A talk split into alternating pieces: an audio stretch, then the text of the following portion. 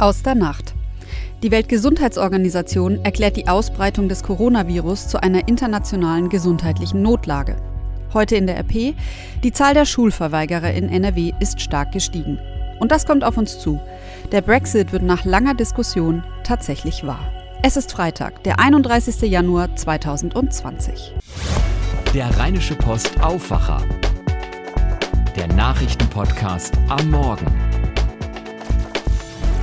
Guten Morgen zusammen. Ich hoffe mal, dass ihr trotz der frühen Uhrzeit schon gut in den Tag gestartet seid. Ich bin Susanne Hamann und wir legen jetzt los mit allen wichtigen Infos für diesen Freitag. Und leider, muss man ja sagen, müssen wir den Tag wieder mit den wichtigsten Nachrichten zum Coronavirus beginnen. Denn innerhalb eines Tages, also bis Freitag, ist die Zahl der Patienten in China, die von dem Virus betroffen sind, um 1981 Menschen gestiegen. Betroffen sind jetzt 9.692 Patienten. Das gab die Gesundheitskommission in Peking bekannt. Das ist bislang der höchste Anstieg innerhalb eines Tages. Die Weltgesundheitsorganisation WHO hat daraufhin am Donnerstagabend die Ausbreitung des Virus zu einer gesundheitlichen Notlage von internationaler Tragweite erklärt. Die 190 Mitgliedsländer werden nun also die von der WHO empfohlenen Krisenmaßnahmen untereinander koordinieren. Dazu gehört auch, dass Länder mit entwickelteren Gesundheitssystemen anderen helfen. Außerdem soll schneller an einem Impfstoff geforscht und Medikamente bereitgestellt werden. Reise- oder Handelsbeschränkungen soll es derzeit aber keine geben. Das Virus tritt zwar bislang vor allem in China auf, aber auch in anderen Ländern, darunter Deutschland, gibt es bereits Fälle. In NRW waren bislang zwei Corona-Patienten bekannt. Am Donnerstag ist dann erneut ein Mann im Kreis Unna wegen Verdachts in ein Krankenhaus gebracht worden. Er soll sich vorher wochenlang in der Nähe von Wuhan aufgehalten haben. Außerdem, da hat sich etwas ereignet, was ich mir jedenfalls nur schwer vorstellen kann. Rund 7000 Menschen sitzen derzeit wegen dem Coronavirus auf einem Kreuzfahrtschiff vor der italienischen Küste fest. Der Grund? Eine Touristin aus China habe Fieber und Atemprobleme gehabt, wie ein Sprecher der Reederei bestätigte. Claudia Wächter ist für die deutsche Presseagentur in Rom. Claudia, was passiert denn nun eigentlich? Wie geht es der Chinesin? Ja, die Chinesin, die liegt nun erstmal in einem Isolierzimmer an Bord zusammen mit ihrem Ehemann. Der hat aber wohl kein Fieber, aber bei beiden wurden natürlich heute früh schon sofort Virus-Schnelltests gemacht und ähm, der Kommandant der Hafenbehörde in Civitavecchia, der meinte, wir haben alles unter Kontrolle. Ja, und jetzt warten natürlich alle auf die Testergebnisse, auf hoffentlich gute Nachrichten. Vor allem vermutlich auch die rund 6000 Passagiere an Bord.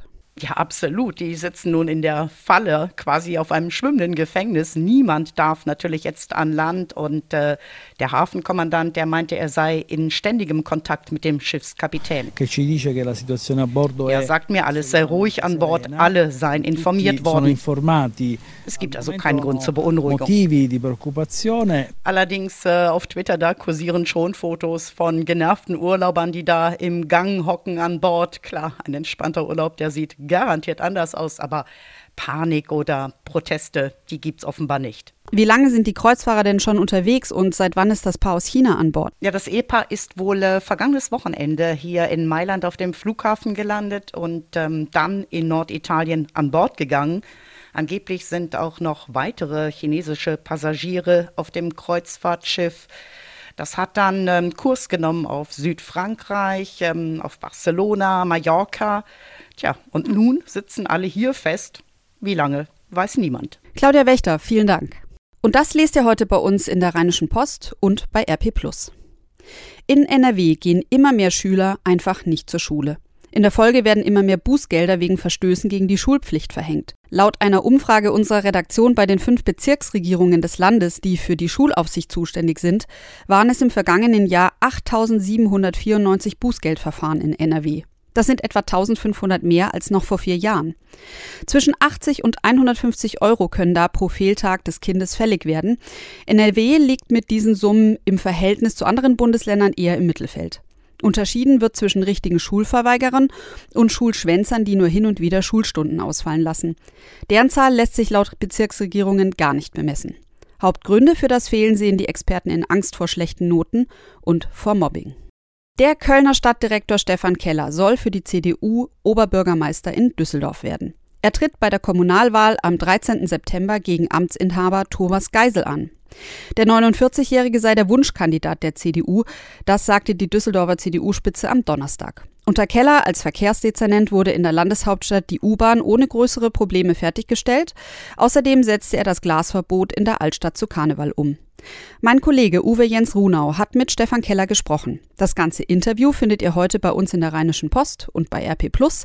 Ein Zitat, das dürfte aber für viel Emotionen bei den Düsseldorfern sorgen. Keller sagte, wenn ich Oberbürgermeister bin, schaffe ich die Umweltspuren ab. Diese Sonderfahrspuren, mit denen Oberbürgermeister Geisel Dieselfahrverbote verhindern will, verursachen in Düsseldorf seit Monaten lange Staus und sorgen damit auch für viel Diskussion. Keller sagte weiter, Zitat, Früher habe ich 14 Minuten in die Stadt gebraucht, heute sind es 40. Wir hatten einst die beste grüne Welle Europas. Wo ist die hin? Und jetzt zu den Nachrichten aus Düsseldorf. Die verrät uns heute Alina Lierz von Antenne Düsseldorf. Hallo Alina. Guten Morgen, Susanne. Bei uns geht es heute um den Oberbürgermeisterkandidaten der CDU, Stefan Keller. Du hattest es ja bereits erwähnt. Der dürfte bei einigen Düsseldorfern wegen der Umstellung der Gaslaternen nicht ganz so beliebt sein. Dann geht es um die Kita-Plätze für das neue Kita-Jahr. Ab morgen werden nämlich die ersten Zusagen verschickt. Außerdem wird heute wieder demonstriert. Fridays for Future Düsseldorf verteilt heute blaue Briefe an die Politik. Die CDU hat jetzt auch ihren Oberbürgermeisterkandidaten gewählt. Es ist Stefan Keller. Keller ist momentan noch Stadtdirektor in Köln. Bis vor gut drei Jahren war er Verkehrsdezernent im Düsseldorfer Rathaus. Ich stehe zur Verfügung, hat er schon bestätigt. Offiziell soll der Jurist am Abend vorgestellt werden. Ende Februar müssen ihn dann noch die Parteimitglieder der CDU wählen. Keller war in seiner Zeit als Verkehrsdezernent unter anderem für den Bau der Wehrhahnlinie verantwortlich aber auch für die Umstellung der Gaslaternen auf LED, sodass er sich bei den Fans der Leuchten unbeliebt gemacht hat. Außerdem war Keller vor einem Jahr schon einmal als möglicher Oberbürgermeisterkandidat im Gespräch. Damals hatte er noch abgewunken. Für Düsseldorfer Familien mit kleinen Kindern beginnen spannende Tage. Ab morgen verschickt die Stadt die Zusagen für Kita-Plätze. In der Regel geht es dabei um Plätze, die zum 1. August frei werden. Kita-Dezernent Burkhard Hinsche erklärt, wie es läuft. Sie müssen dann innerhalb von zwei Wochen entscheiden, ob Sie diesen Platz annehmen. In der Regel ist es so, viele nehmen ihn an. Aber es gibt eben auch äh, Eltern, die sagen, so, das ist noch nicht die Kita, die ich mir vorgestellt habe oder mein Kind ist vielleicht doch noch so jung, das noch nicht in die Kita.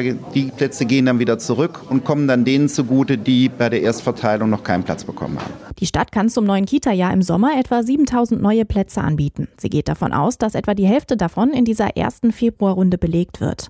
Bis August sollen dann die Nachrücker zum Zug kommen. Aber nicht alle. Hinsche rechnet mit rund 1800 Kindern unter drei Jahren, die auch im August noch keinen Platz haben. Das sei vor allem dem Wachstum Düsseldorfs geschuldet.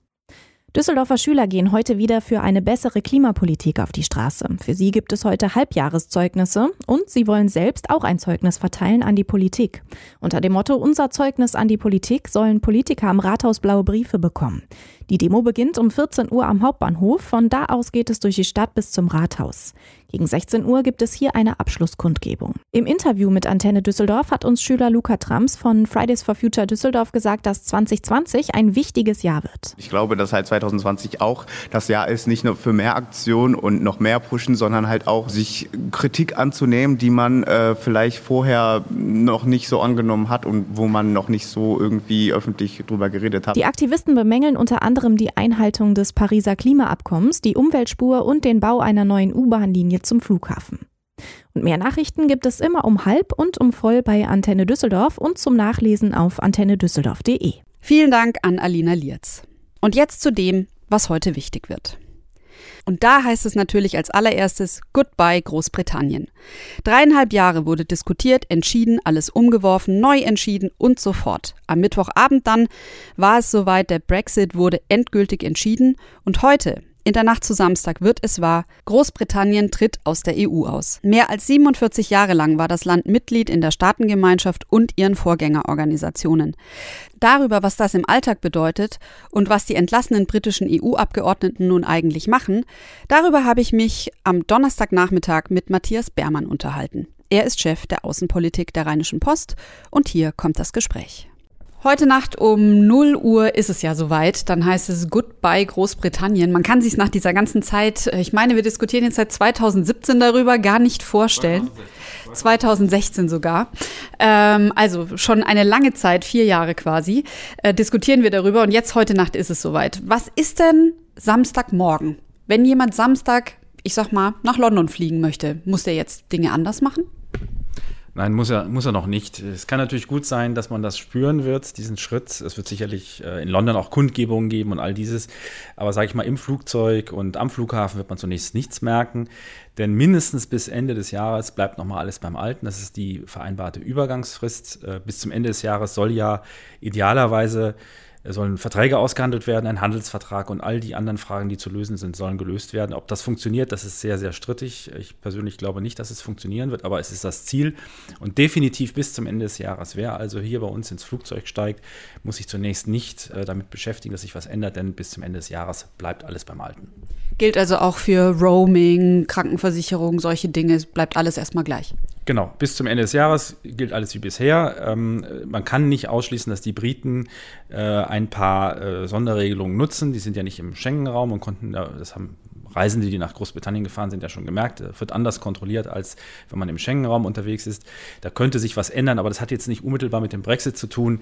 Man kann sagen, bis zum Ende des Jahres bleibt erst alles beim Alten. Wie ist das denn für Unternehmen in NRW? Werden die irgendwas merken? Die haben ja teilweise auch dann einen Sitz in Großbritannien in irgendeiner Form. Müssen die jetzt sofort handeln? Sind die jetzt unter Druck?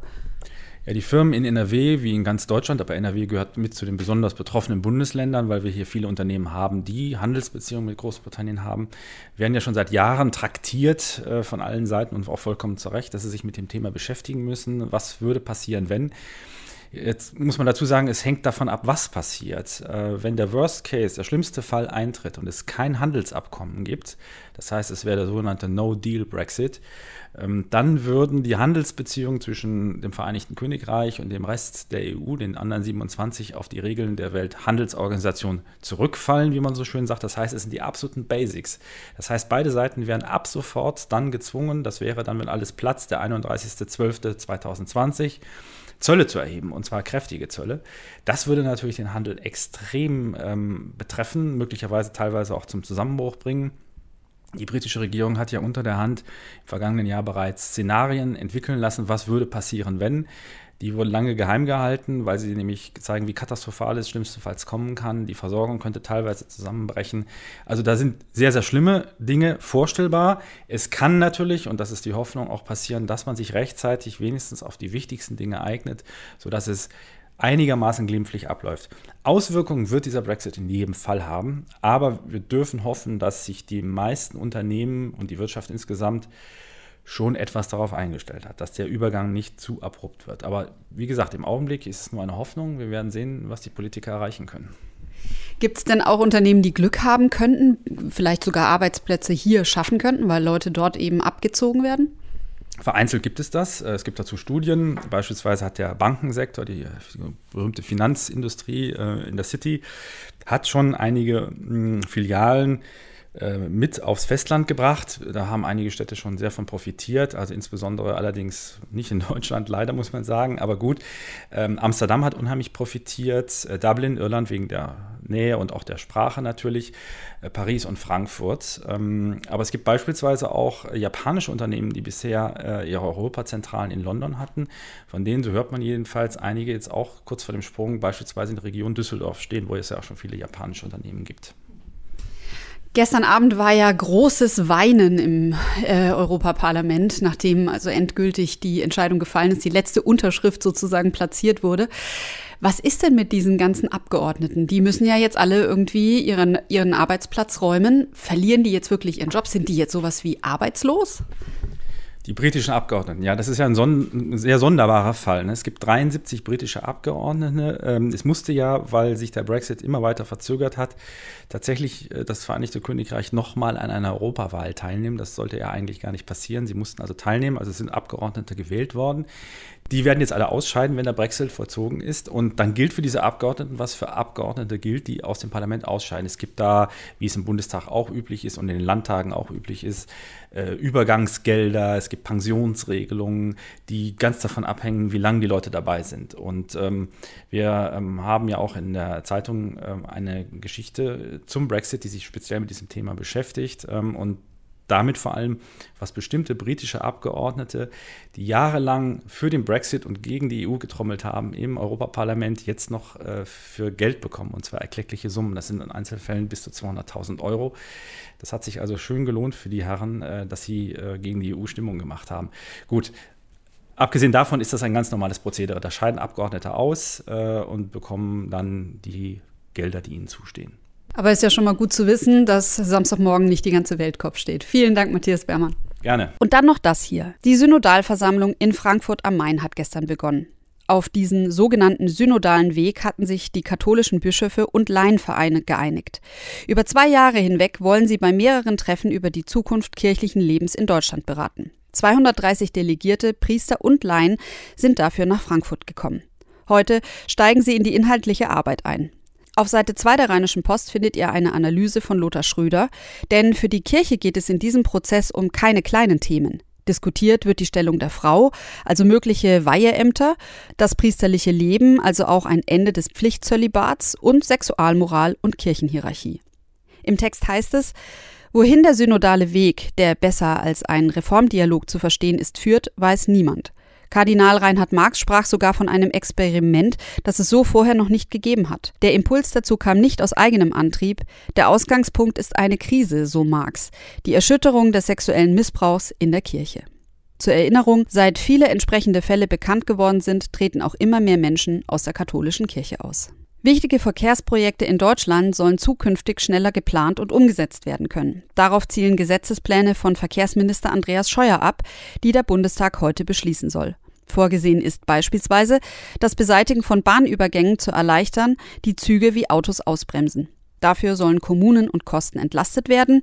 Alles Weitere kommt im Laufe des Tages. Und zuletzt noch das hier. Die Fälle von Kindesmissbrauch auf einem Campingplatz in Lüchte haben in ganz Deutschland für Entsetzen gesorgt. Gründe dafür waren vor allem Anzahl und Alter der Kinder, aber auch das mutmaßliche Versagen der Behörden. In dem Fall gab es Vorwürfe an Jugendämter, die offenbar nicht richtig hinsahen, an die Polizei, die wohl Hinweisen nicht nachging und teils Beweismittel am Tatort übersehen haben soll. Der Landtag NRW hat deshalb einen Untersuchungsausschuss einberufen. Seit September 2019 analysiert er, inwiefern dieses Versagen den massenhaften Kindesmissbrauch begünstigt hat. Heute beginnt die Zeugenvernehmung. Zwei der Zeugen arbeiten bei der Familienhilfe der Arbeiterwohlfahrt Höxter. Mindestens acht Hausbesuche soll die AWO beim Haupttäter Andreas V. auf dem Campingplatz durchgeführt haben, ohne einzugreifen. Bei dem dritten Zeugen handelt es sich um den Vater zweier kleiner Mädchen. Dem Vater soll das Verhalten von Andreas V. gegenüber seinen Töchtern und anderen Kindern seltsam vorgekommen sein. Er soll den Behörden nach eigenen Angaben verdächtige Beobachtungen gemeldet haben. So, jetzt aber wieder an etwas anderes denken. Hier kommt noch das Wetter.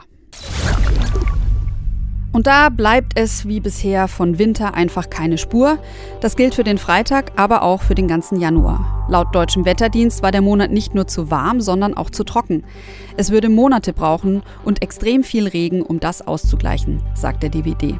Klingt für mich ganz so, als könnten wir uns erneut auf einen sehr trockenen Sommer einstellen. Aber eins nach dem anderen. Erstmal zum Freitag. Und der bleibt mild bei Temperaturen bis zu 14 Grad. Der Himmel ist allerdings stark bewölkt. Hier und da können leichte Schauer runterkommen. Außerdem müsst ihr euch auf Wind einstellen. Böen bis zu 60 km/h erwartet der deutsche Wetterdienst heute. Da wird so mancher Regenschirm zusammenklappen. Am Samstagnachmittag dann womöglich sogar kräftige Schauer und es sind Gewitter drin. Sonntag zieht wohl sogar kräftiger Regen ins Land. Es dürften rund 11 Grad werden. Das war der Aufwacher vom 31. Januar. Mein Name ist Susanne Hamann und ich bin nächste Woche Dienstag wieder für euch da. Jetzt wünsche ich euch aber erstmal einen gelassenen Start in den Tag und ein schönes Wochenende. Mehr bei uns im Netz www.rp-online.de